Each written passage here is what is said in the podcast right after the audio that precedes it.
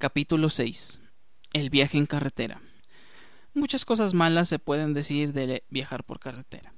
Que si es peligroso, que si es cansado y muchas otras cosas que sí. Te las voy a dar por válidas. Además de ser el viaje menos instagramiable porque nos encanta grabar cuando llega el tren, siempre y cuando sea con asiento numerado. O entramos en el último filtro del aeropuerto, pero nunca la aerolínea porque qué vergüenza que digan, ahí viaja por Viva Aerobús. Y si le sumamos todavía más cosas, desde películas como El Bromas, tomamos esto para meme, o para un trend y agregar el audio Hasta nunca, putines. O el Mamá, este no iba al centro. Y a pesar de todo lo dicho, el viajar por carretera es de las partes más importantes dentro de un viaje a veces incluso dentro de los viajes diarios. Sí, el viaje al trabajo. Claro que si vives a más de dos horas de tu trabajo, esto se vuelve odioso y a veces descargas una película o un podcast para huir un poco de la realidad e ignorar que estás pegado a otro señor de la forma que te gustaría estar pegado a alguien más. En todo caso, te comprendo y entiendo que esto para nada es un viaje.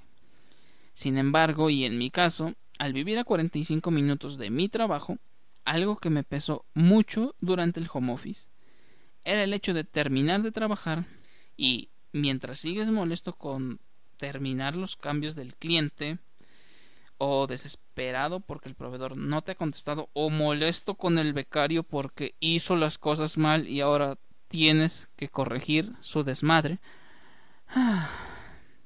Hashtag cosas de godines. En fin. Una vez de salir de trabajar, boom. Estás en casa y es momento de atender ahora las necesidades de tu casa. Extrañaba mis 45 minutos donde no pensaba ni en el trabajo ni en la casa. Ese espacio donde por momentos puedes perderte en tus pensamientos vagos, leer un libro, escuchar la canción perfecta para el momento o simplemente perderte en las ventanas y ver el mundo pasar. Eso a grandes rasgos es el viaje en carretera.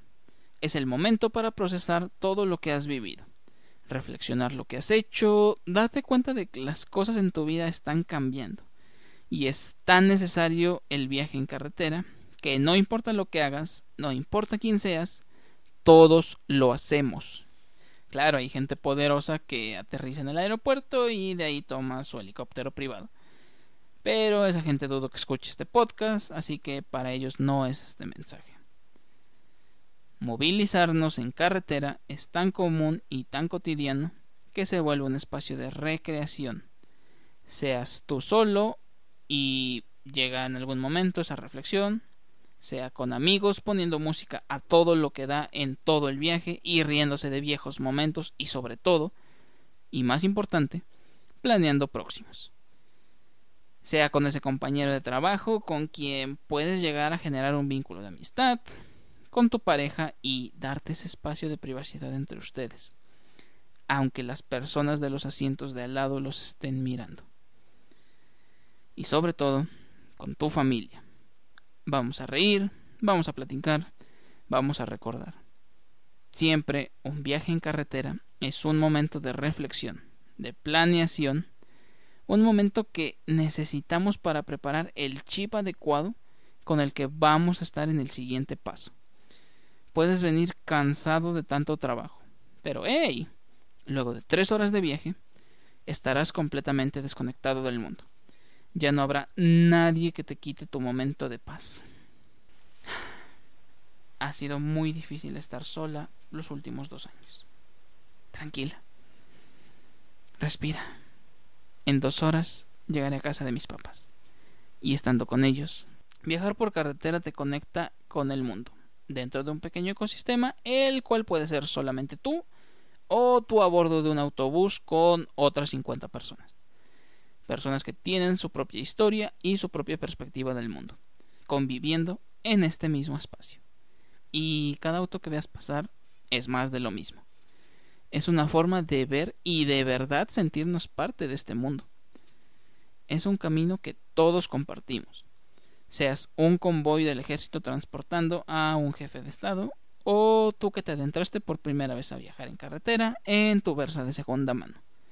Que podemos hacer todos los chistes posibles, pero solo tú sabes cuánto te costó obtenerlo. La carretera es un lugar que merece todo el respeto posible, porque como lo dijimos al inicio, sí puede ser un lugar peligroso, donde nos jugamos el poder o no regresar.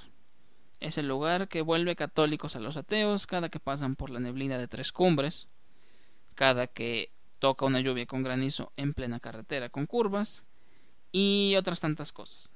En mi caso, lo puedo decir, se verán increíbles en fotos, pero a Dios le pido nunca tener que tomar la rumorosa o el espinazo del diablo por la noche. Sin embargo, y con todos estos miedos presentes, se puede convertir en un espacio de paz si lo compartes con las personas adecuadas. O ¿Acaso ya te olvidaste cuando eras niño? Por las noches, al estar cansado y sentirte confianza de que tu padre o tu madre, tus superhéroes en ese momento, llevaran el control. Te quedarás dormido en el carro y despertarás hasta el otro día en tu cama, porque sentías la seguridad de que llegarías con bien a casa.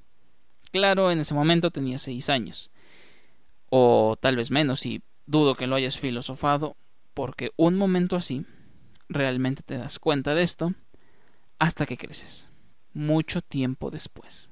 Esa es la mística de viajar en carretera. Algo que puedes ver muy cansado, chocante, peligroso y hasta traumático por circunstancias de la vida que te haya pasado algo en ella.